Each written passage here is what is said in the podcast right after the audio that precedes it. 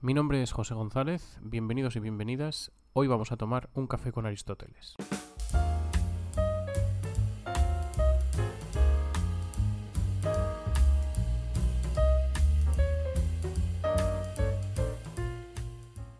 Para Aristóteles la felicidad es algo sumamente importante, tan importante que la define como el fin último de los seres humanos. Es decir, como aquello a lo que todos los seres humanos queremos llegar, o aquello que todos queremos adquirir, a través de nuestras acciones. En este segundo episodio, el primero en el que propiamente abordamos la filosofía de este autor, el objetivo es el de explicar cómo Aristóteles concibió la felicidad y además cómo la felicidad se convierte en una de las piedras angulares para entender toda su filosofía moral. Para ello nos vamos a centrar en el libro primero de la obra de ética más relevante de este autor, la Ética Nicomaquia, una obra que empieza en su misma primera línea asentando cuál es el punto de partida, tanto metodológico como de contenido, con base en el que el filósofo construirá toda su concepción de la moralidad. En esa primera línea leemos que todo arte, investigación, acción o elección tiende a un determinado bien.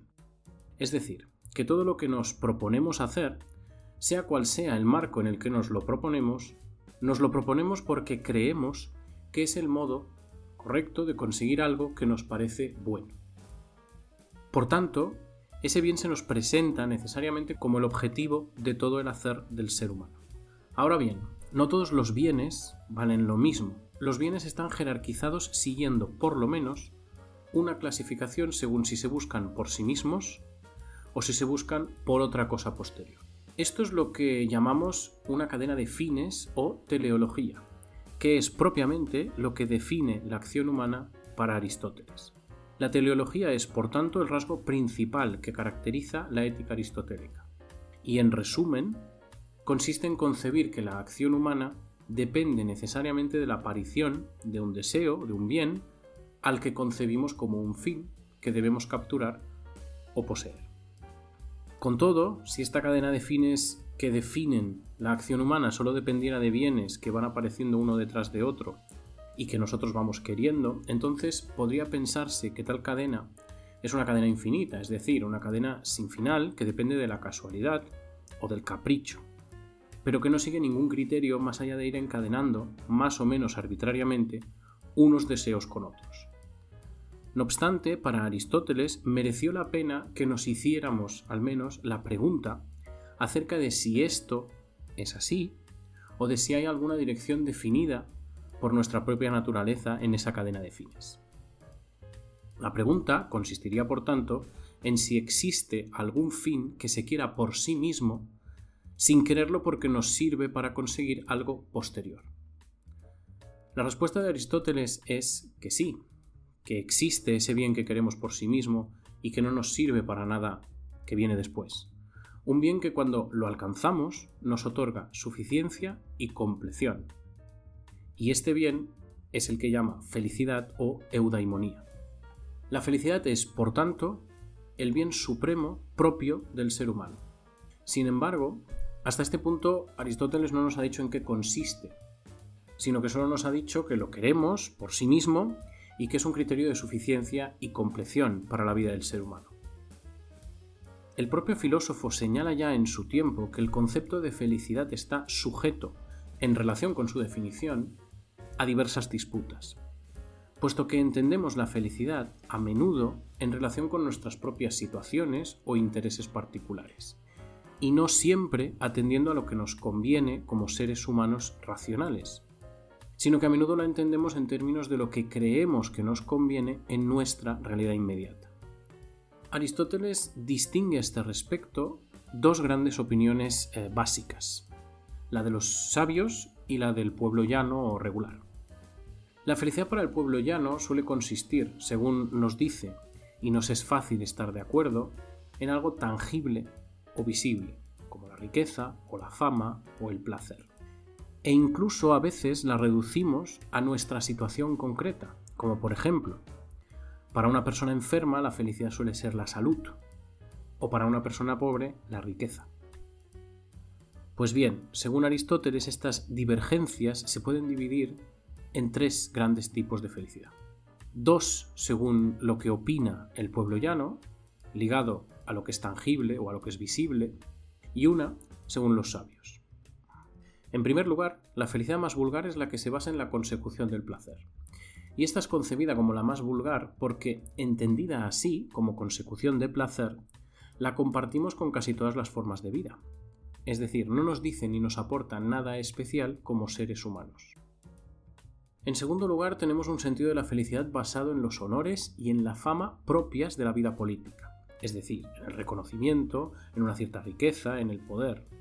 Y esta felicidad está más en relación con nuestra naturaleza humana, pues el modo de concebir y de vivir, por ejemplo, la fama y el poder político, no se encuentra en otros seres vivos, por lo que es algo propiamente humano, aunque no es tampoco lo más propio, en tanto que podríamos decir nos obliga muchas veces a vivir alejados de lo que es correcto, o de la verdad, o de la rectitud moral.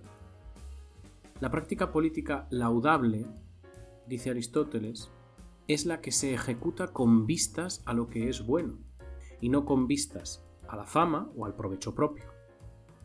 Por último, el tercer sentido de la felicidad, y el que sí es propiamente del ser humano, es el que entiende la felicidad como una actividad contemplativa, es decir, ligada al estudio, al conocimiento y a la rectitud moral.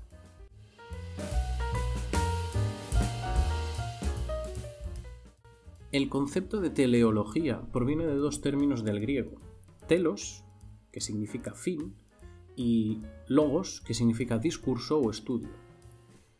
Tenemos en nuestra vida diaria muchas palabras, normalmente disciplinas, que tienen una estructura similar, como psicología, o biología o dermatología. En todos los casos, esta estructura nos dice que tal término hace referencia al estudio de algo. En psicología, al estudio de la psique o de la mente. En odontología, el estudio de los dientes. En biología, el estudio de la vida. En el caso de la teleología, hablamos tanto de un contenido como de una metodología en sí misma. La teleología es el estudio de la cadena de fines que motivan el hacer humano por lo que se refiere, por un lado, en cuanto a contenido, a la naturaleza de esos fines, telos, y por otro, a cómo se motiva la acción, es decir, a su aspecto metodológico. Bien, pero ¿cuál es la posición de Aristóteles frente a todo esto que hemos dicho? ¿Qué es lo que propiamente propone el filósofo, su propia concepción de la felicidad del ser humano? Primero de todo está claro que partimos de la conclusión de que la felicidad es un fin en tanto que motiva nuestras acciones. Y por el hecho de motivar nuestras acciones, es decir, de que lo queremos, es también para nosotros un bien. Pero, ¿es un bien de qué tipo? ¿Es un bien por sí mismo, es decir, perfecto y completo? ¿O es un medio, o sea, un bien que buscamos por algo posterior? Para descubrir esto sería útil que hiciéramos un breve experimento mental de introspección en el que nos preguntemos por qué hacemos lo que hacemos. ¿Cuál es la razón por la que nos proponemos unas u otras cosas? ¿Por qué perseguimos nuestros intereses? ¿Por qué vamos a trabajar? ¿Por qué nos entretenemos en el cine los fines de semana? ¿Por qué leemos literatura? Si nos paramos eh, a examinar todo lo que hacemos durante el día, o durante nuestra vida en general, casi siempre encontraremos algo posterior a lo que nos lleva lo que sea que hacemos. Pero siempre hasta cierto punto. Por ejemplo, el fin del estudio para un adolescente es aprobar un determinado curso, en última instancia graduarse. Graduarse, por ejemplo, de la educación secundaria o del bachillerato, no es algo que se haga por sí mismo, sino que se hace con el objetivo de llegar a un ciclo formativo superior o a la universidad. Lo que se hace con el objetivo de trabajar de algo que nos satisfaga. Y a su vez vamos a trabajar para ganar dinero, pero no por el dinero en sí mismo, sino porque el dinero nos permite adquirir bienes y servicios que nos aportan distracción, ocio, conocimiento, placer o, en definitiva, felicidad.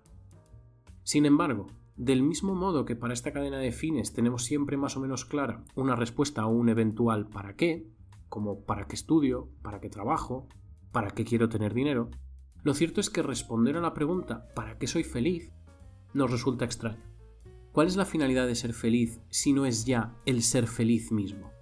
Esto significa que la felicidad no es solo un bien deseable y deseado, sino que también es perfecto y suficiente. Suficiente porque nos otorga compleción a nuestra vida es decir, no tenemos necesidad de nada más posterior una vez la conseguimos. Y perfecto, porque al adquirirlo adquirimos algo que es propio genuinamente del ser humano y arraigado a su naturaleza. Sumamos características, por tanto, a la concepción aristotélica de la felicidad y decimos que la felicidad es un bien, por tanto un eventual fin, de hecho un fin, y es perfecto y es suficiente. El siguiente paso es atender a cuál es el contenido, puesto que habíamos dicho ya que lo que es la felicidad en el sentido de en qué consiste es un asunto controvertido. Pues bien, la felicidad propia del ser humano, como ya hemos avanzado antes, debe ser aquella que solo es posible para el ser humano, o sea, la que está más de acuerdo con su propia naturaleza. El ser humano es, para Aristóteles y para la mayoría de los pensadores durante toda la historia, si no para todos, un animal racional y de hecho el único animal racional, lo que implica que su racionalidad es aquello que lo define y lo distingue del resto de los seres vivos. Por tanto, no es difícil concluir que lo que le es más propio, es decir, su función o su ergon, debe consistir en una actividad racional, que es el ejercicio propio de la facultad de la racionalidad que define al ser humano. Y una actividad racional realizada con excelencia, es decir, de acuerdo con el ejercicio de la virtud, ya que el mejor ejercicio de una facultad es la que la convierte en una facultad excelente, y durante una vida entera, ya que nada se perfecciona hacia su mejor versión si no es con mucha práctica y mucha repetición y mucha práctica y mucha repetición implica mucho tiempo. En definitiva, y para cerrar esta aproximación al concepto de felicidad que Aristóteles expone en la Ética Nicomaquia, conviene señalar que la felicidad no exige una vida entera por capricho del autor, sino que exige una vida entera porque hay muchas cosas que conseguir previamente a poder decir que uno es o está siendo feliz. Para empezar, y aunque esto pueda parecernos trivial, no se puede ser feliz sin estar sano y debidamente comido, es decir, sin poseer determinados bienes del cuerpo.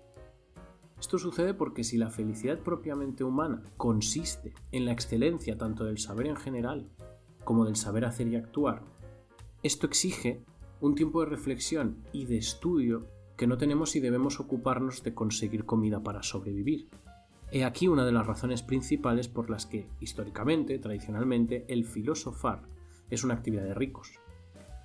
Por otro lado, no se puede ser feliz sin bienes externos, y muy concretamente sin amigos. La amistad juega un rol importantísimo en la filosofía moral de Aristóteles, ya que el autor no solo define al ser humano como un ser racional, como un animal racional, sino también como un animal social, por lo que necesita interactuar con sus semejantes para desarrollar plenamente su naturaleza.